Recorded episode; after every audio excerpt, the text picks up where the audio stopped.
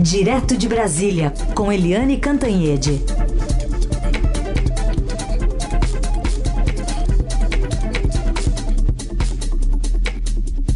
Oi, Eliane, bom dia.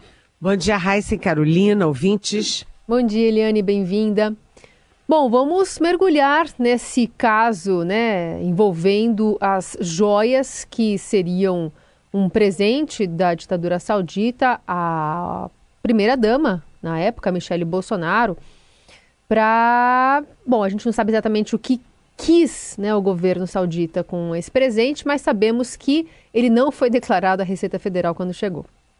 Pois é, é, primeiro parabéns aos repórteres Adriana Fernandes e André Borges, do nosso Estadão, porque esse foi o chamado que a gente chama, né, na nossa linguagem de jornalista, um furambaço de reportagem.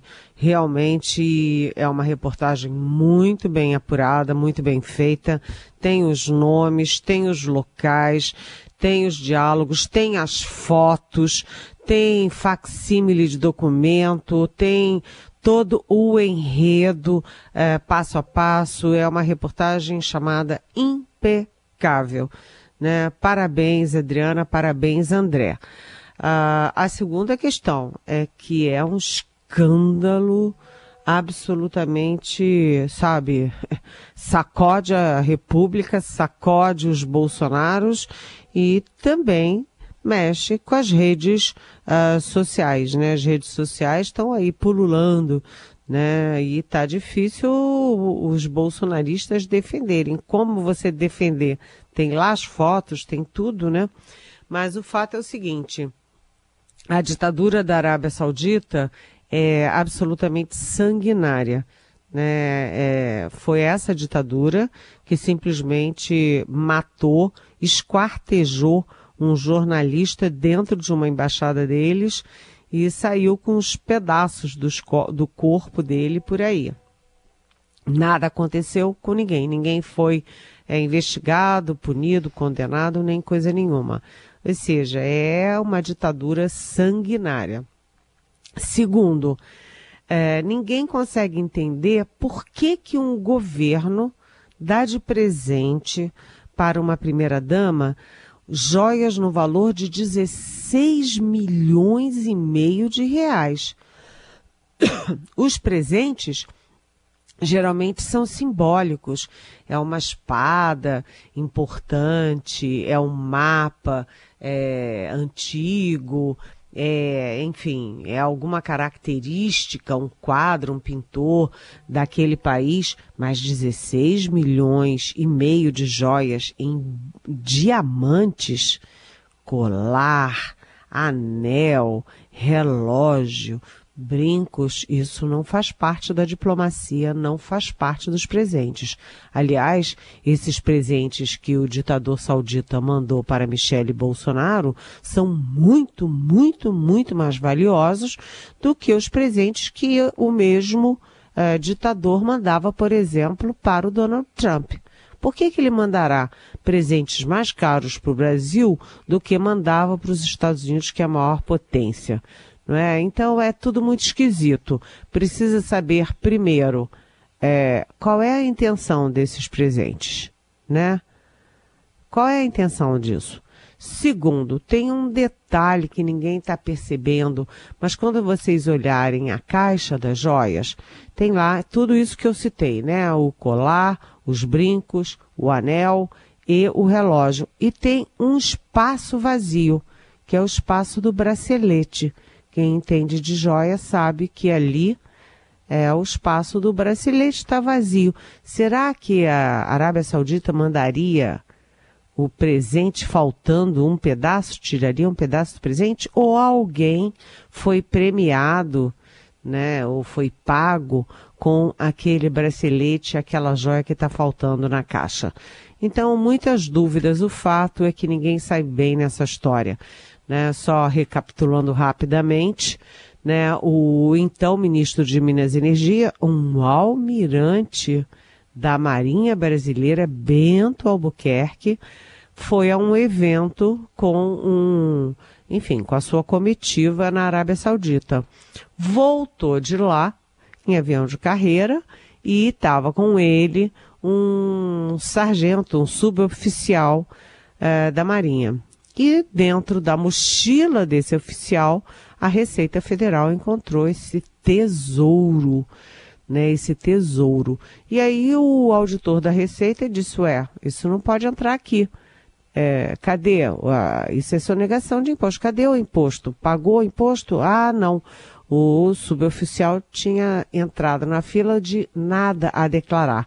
Você com joias no valor de 3 milhões de euros e você declara que não tem nada a declarar.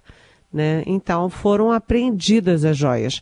Agora se descobre também que havia um segundo lote de joias, dessa vez masculino, com abotoaduras, com caneta, é, anel, etc., e que este foi entregue na presidência. Bem, o fato é que uh, a lei brasileira é muito clara.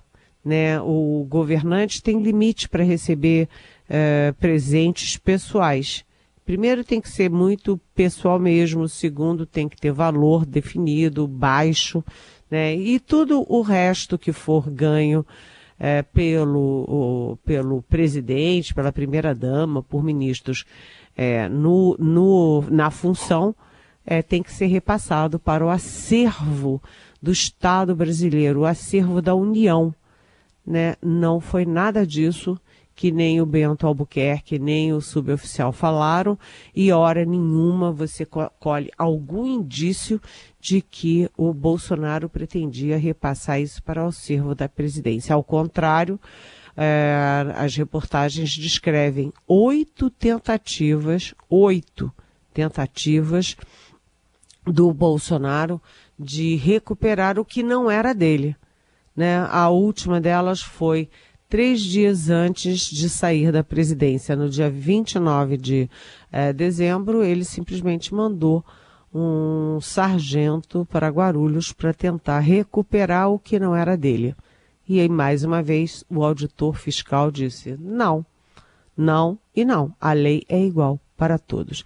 Essa história é fantástica sob todos os aspectos, inclusive pela honradez pessoal, uh, pela coragem pessoal do auditor da Receita, que disse não, porque, uh, afinal das contas, gente, a lei vale para todos.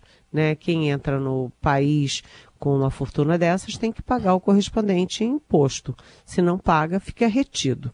A Receita, inclusive, é, chegou a, a, encaminhar para leilão e voltou atrás.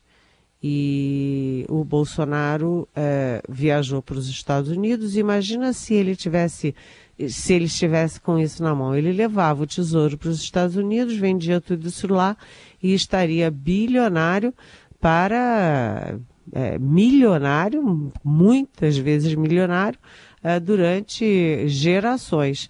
Os filhos poderiam comprar mansões lindas, hein? Mais ainda, né? Muito bem, registrar aqui o nome desse, é, desse fiscal da Receita, o Marco Antônio Lopes Santana, que resistiu a essa última pressão, momentos antes do então presidente deixar o país. Mas no que, que isso pode dar a partir de hoje, Eliane, já que houve determinação de investigação, tem Polícia Federal, o Ministério Público também entrando nisso e a própria Receita?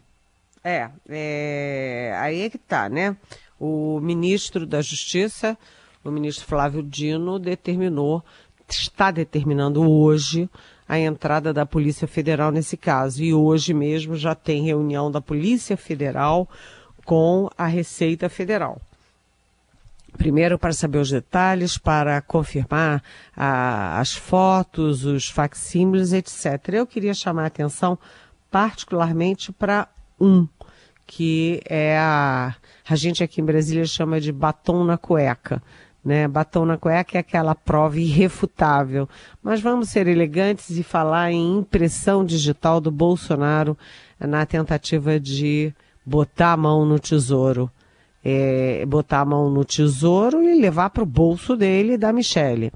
É que no dia 29 de dezembro, Uh, tem o Estadão conseguiu o facsímile é, do ato, né, do ato do, do Palácio, que é o seguinte, dizendo que o chefe, por determinação, por demanda do chefe da ajudância da presidência da República, né? O uh, sargento Jairo da Marinha seria enviado para o para Guarulhos, como foi, num avião da FAB com diárias do governo para pegar as peças, né? E era e diz lá nessa nesse facsímile que era para atender uma demanda específica do presidente da República. Ora, quem demandou foi o chefe da ajudância do Bolsonaro. Quem era o chefe da ajudância do Bolsonaro?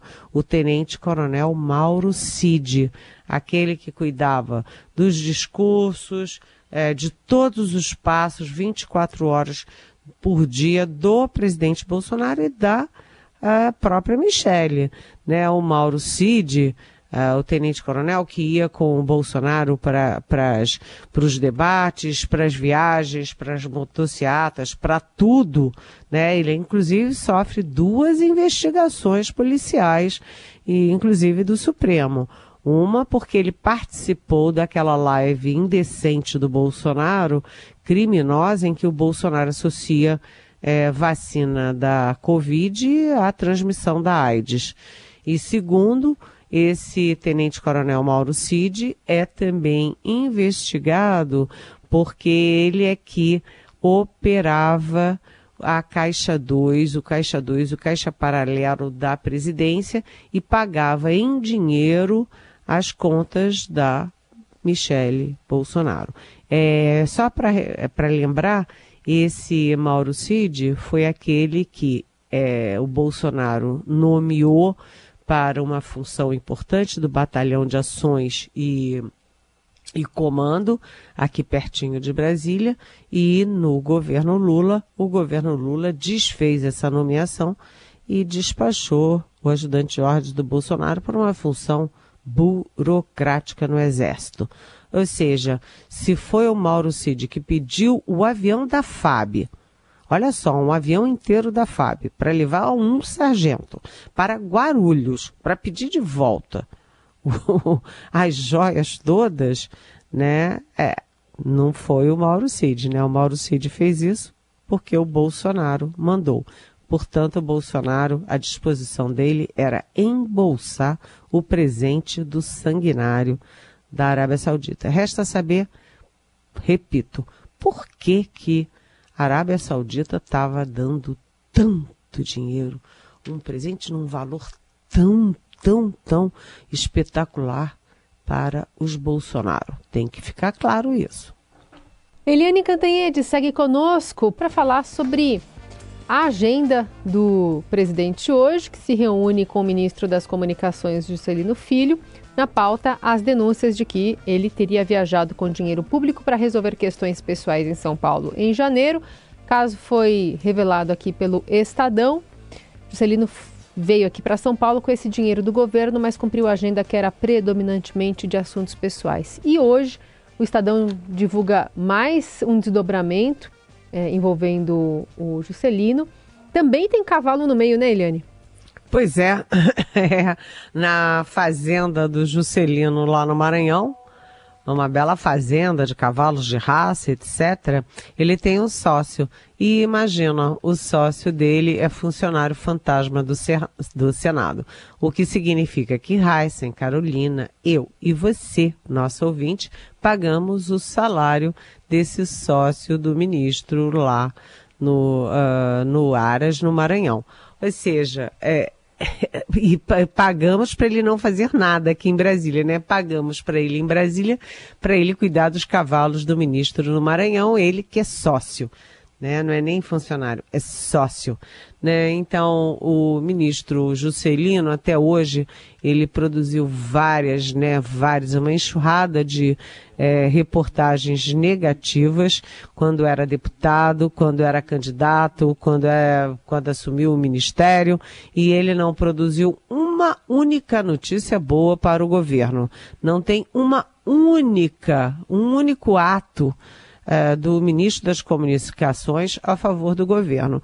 Ao contrário, né? Ele, inclusive, desobedeceu uma, uma ordem do presidente Lula e estava contratando no Ministério das Comunicações, acolhendo no Ministério das Comunicações é, gente que tinha tido destaque no governo Bolsonaro.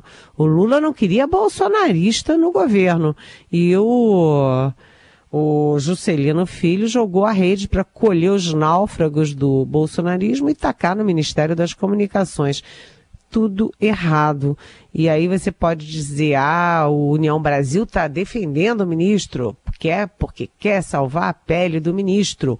Sim, ok, União Brasil, mas então por que que 29 dos seus 58 deputados assinaram o, o requerimento a favor da criação da CPI do golpe que o Lula não quer?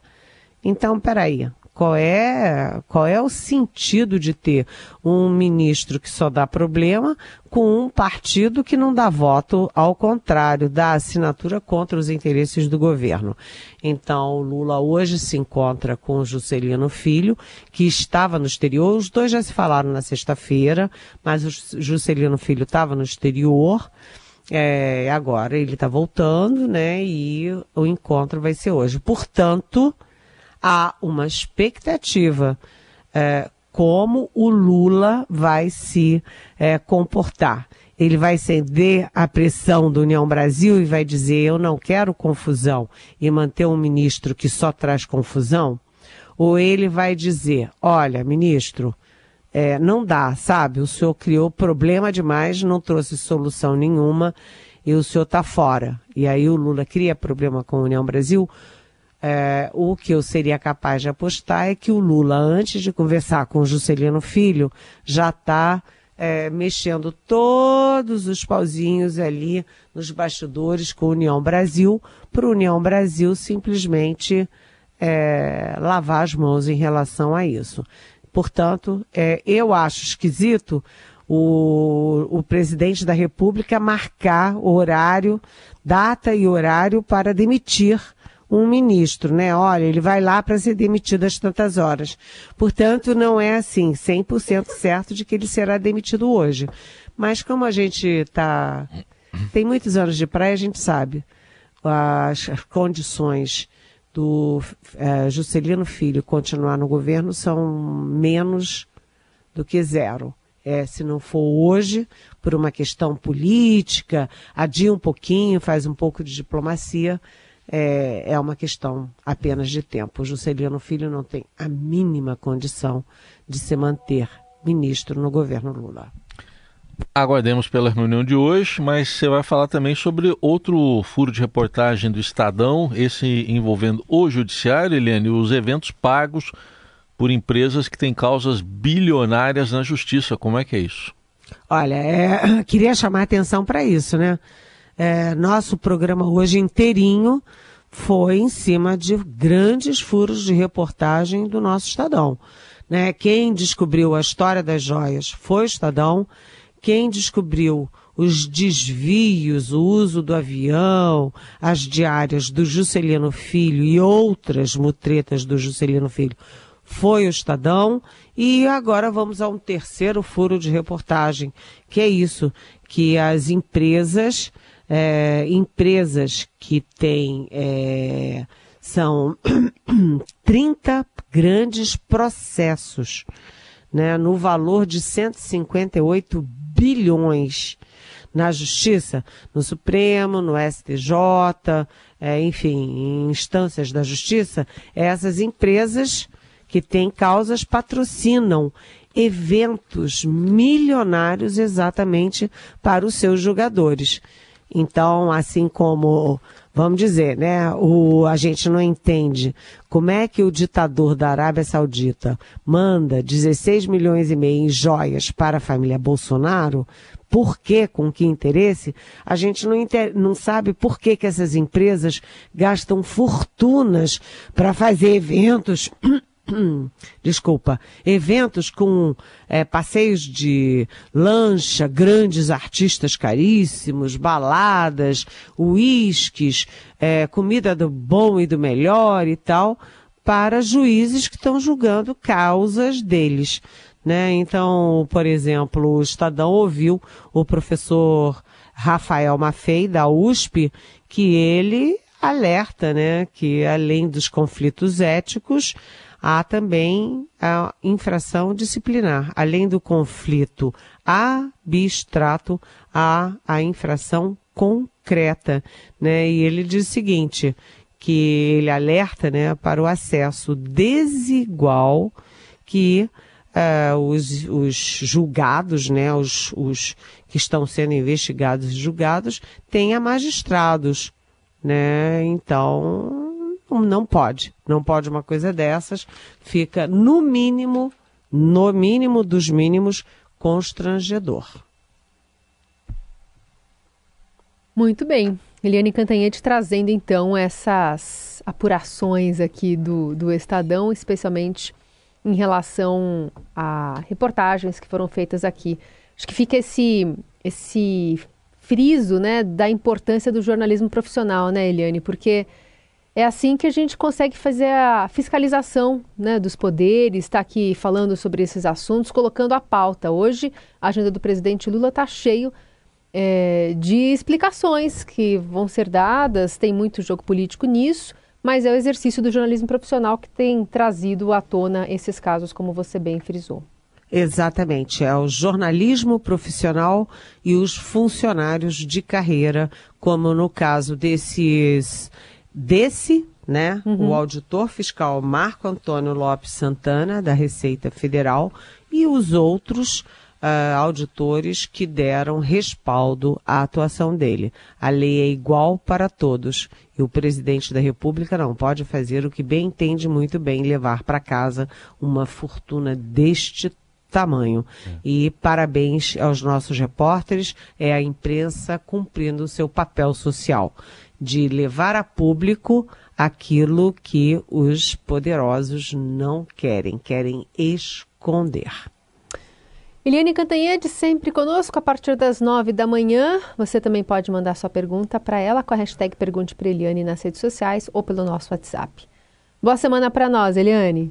É, eu me despeço é, com um, uma lágrima de saudade é, pela partida do nosso Paulo Caruso um grande chargista, um grande colega, uma linda pessoa. É, um beijo para você, Paulo. Que muita luz no seu caminho.